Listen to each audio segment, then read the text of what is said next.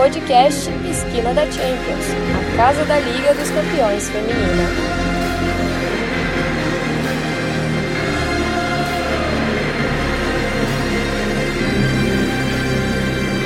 Salve galera do Esquina da Champions, eu sou a Kátia Valentim e estamos de volta para falar da melhor competição feminina de clubes do mundo. Finalmente a bola vai rolar para a tão esperada quartas de final da Liga dos Campeões Feminina. Oito equipes permanecem na competição e vão em busca do tão sonhado título de campeãs da Europa. A partir de hoje, vocês irão acompanhar um conteúdo exclusivo onde iremos detalhar um pouco sobre cada equipe participante dessas quartas de final. Então vem com a gente e não esqueça, o WCL é na esquina da Champions. As novatas sensação da UWCL possuem uma dura missão pela frente.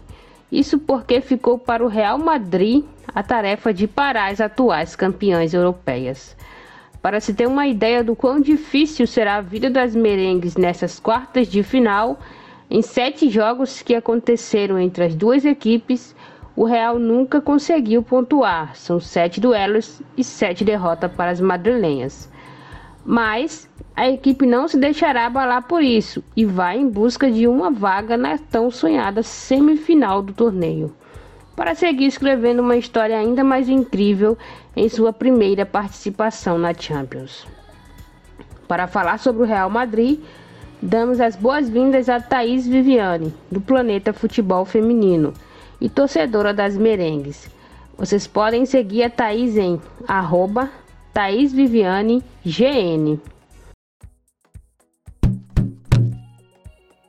E aí galera, Thais Viviane aqui para falar do Real Madrid, como a equipe espanhola chega para o confronto contra o Barcelona pelas quartas de final da Champions League.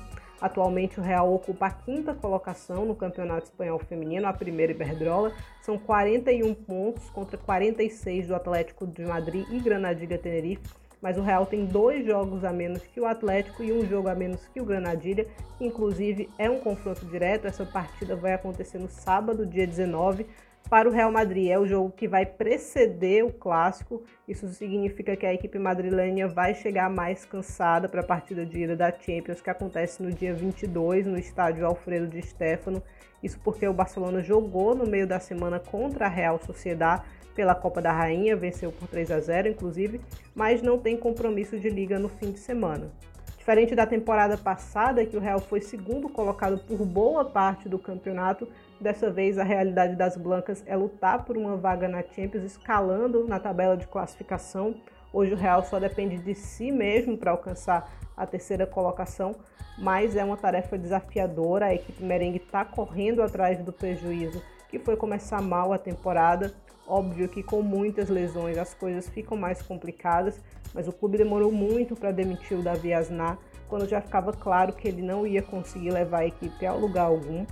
Na Liga, o Real só conseguiu a primeira vitória na sexta rodada. Antes disso, foram quatro derrotas e um empate. E começou a Champions bem mal, uma vitória magrinha e sofrida contra o Kharkiv, fora de casa, 1 a 0. A fase de grupos do Real Madrid foi bem dentro do esperado. Tinha um grupo bastante acessível com PSG, Breidablik e Kharkiv. Venceu quatro dos seis jogos Perdeu as duas contra o PSG. Nada absurdo, apesar da goleada por 4 a 0 em Paris ter causado bastante dano. A volta ajudou a remediar um pouquinho porque o Real fez uma partida mais decente. Em dezembro as coisas começaram a mudar um pouquinho para a equipe da capital. O Alberto Toril chegou para substituir o Davi Asnar no dia 29 de novembro mesmo sem ser brilhante, o Toril trouxe um ar novo e mais confiante para a equipe.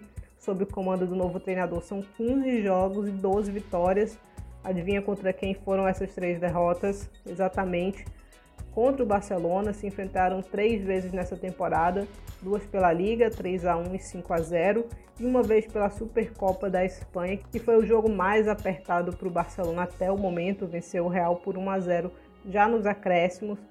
Sobre as lesões, diferente do começo da temporada, que o Real quase não tinha gente disponível, hoje a única baixa é a Marta Cardona. O Real não chegou a divulgar o que ela tem, mas acredita-se que é algo para três, quatro semanas, então talvez ela esteja à disposição aí para um dos jogos da Champions. Quais são as minhas expectativas para esse confronto entre Real Madrid e Barcelona pela Liga dos Campeões. Barcelona é muito, muito favorito. De longe é o confronto mais desigual, mesmo com o Barcelona tendo várias jogadoras lesionadas, mesmo ele respeitando mais o Real do que outros rivais. Hoje o Barcelona é amplamente favorito, coisa de 95% de favoritismo para as culés, na minha visão. O Real conseguiu fazer um jogo bem interessante na Supercopa, teve bastante compacto, mas tentando incomodar principalmente o meio de campo catalão e ainda assim precisou de uma atuação fantástica da Misa para chegar até o final vivo. Então é uma tarefa muito difícil. Quais são as chaves dessa partida? Como a nossa amiga Amanda Viana gosta de falar.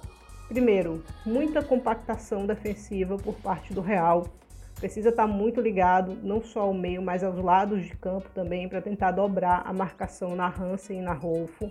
Segundo, diminuir os erros. No clássico de março, o Real marcou dois gols contras. É, no de dezembro, a Martins marca o primeiro gol no terceiro rebote dentro da área e o escanteio que gera o gol da Paredes é uma saída errada que o Real faz. Então, se quiser ficar vivo por mais tempo nessa eliminatória, é fundamental que o Real cometa poucos erros. E o outro ponto é aproveitar as oportunidades que tiver. Nos dois jogos da Liga, o Real teve boas chances de abrir o placar e não fez, duas chances com a Ateneia. Nessa eliminatória não vai poder desperdiçar as chances assim, se quiser pensar em ter alguma possibilidade. Eu estou curiosa para ver o que o Toril pensa em fazer nesses jogos. Em dezembro ele botou o Real para pressionar a saída de bola do Barcelona mas em janeiro e março ele preferiu um approach mais conservador, mais fechado. Em janeiro funcionou muito bem, em março funcionou até os 40 minutos do primeiro tempo. O gol contra deu uma quebrada na confiança do time. Em seguida, o Barcelona já sentenciou, marcando o seu segundo gol. No intervalo, ele fez uma alteração que eu não entendi tão bem. Ele tirou a Cassi, meio campista mais defensiva, para botar a Svava e subiu a Olga para a ponta. Eu entendi como uma tentativa de soltar mais o time, o que obviamente não deu certo, porque o meio ficou frouxo e o Real, apesar de ter atacado mais, tomou outros três gols no segundo tempo. Então, na minha visão, esse movimento só valeu a pena se foi para poupar a Cassi, já que era claro que o Real não ia conseguir empatar aquele jogo. O Toril tem optado por um 4-2-3-1 ou um 4-4-2, são sistemas que ele mais gosta, é, no último clássico. Ele foi com Teresa e Maite de titulares, porque a Zornosa estava suspensa, mas não são jogadoras que eu colocaria juntas contra o Barcelona. Elas têm qualidade técnica, mas fisicamente o meio fica muito frágil com as duas ali. Eu imagino que a escalação para esses jogos contra o Barcelona na Champions não fuja muito de Misa no gol, obviamente, Quente na lateral direita, Ivana e Peter na zaga. Na esquerda, o Toril tem preferido a Svava mas nos clássicos ele foi de Olga até o momento. Uma opção é usar as duas, né? A Svava na lateral e a Olga um pouco mais avançada. Defensivamente eu acho que a equipe pode ficar mais sólida assim. Zornosa e Cassi são certezas no meio. Eu iria de Moller na direita, como o Toril fez no jogo da Supercopa. Esther é uma certeza no ataque. Como meia mais avançada, eu escolheria a para jogar à frente da Cassi e da Zornosa. Esse seria o meu time ideal para aguentar a pressão do Barcelona no primeiro tempo. No segundo, com uns 15 minutos, eu sacaria Aslan e Ateneia, principalmente se o jogo ainda estiver igualado ou caso o Real esteja perdendo só por um gol de diferença. São peças com muita qualidade que podem ajudar bastante a equipe do Real Madrid, mas sabendo que é uma missão dificílima, um verdadeiro Davi Golias. Esse é um programa da rede de podcasts Planeta Futebol Feminino. Gosta dos nossos conteúdos? Então segue o Esquina nas redes sociais através do arroba no Twitter e Instagram. Escuta o Esquina da Champions no Spotify? Então não esquece de avaliar nosso programa para que ele possa crescer um pouco mais e chegar a mais pessoas. Beijão galera e até nosso próximo encontro.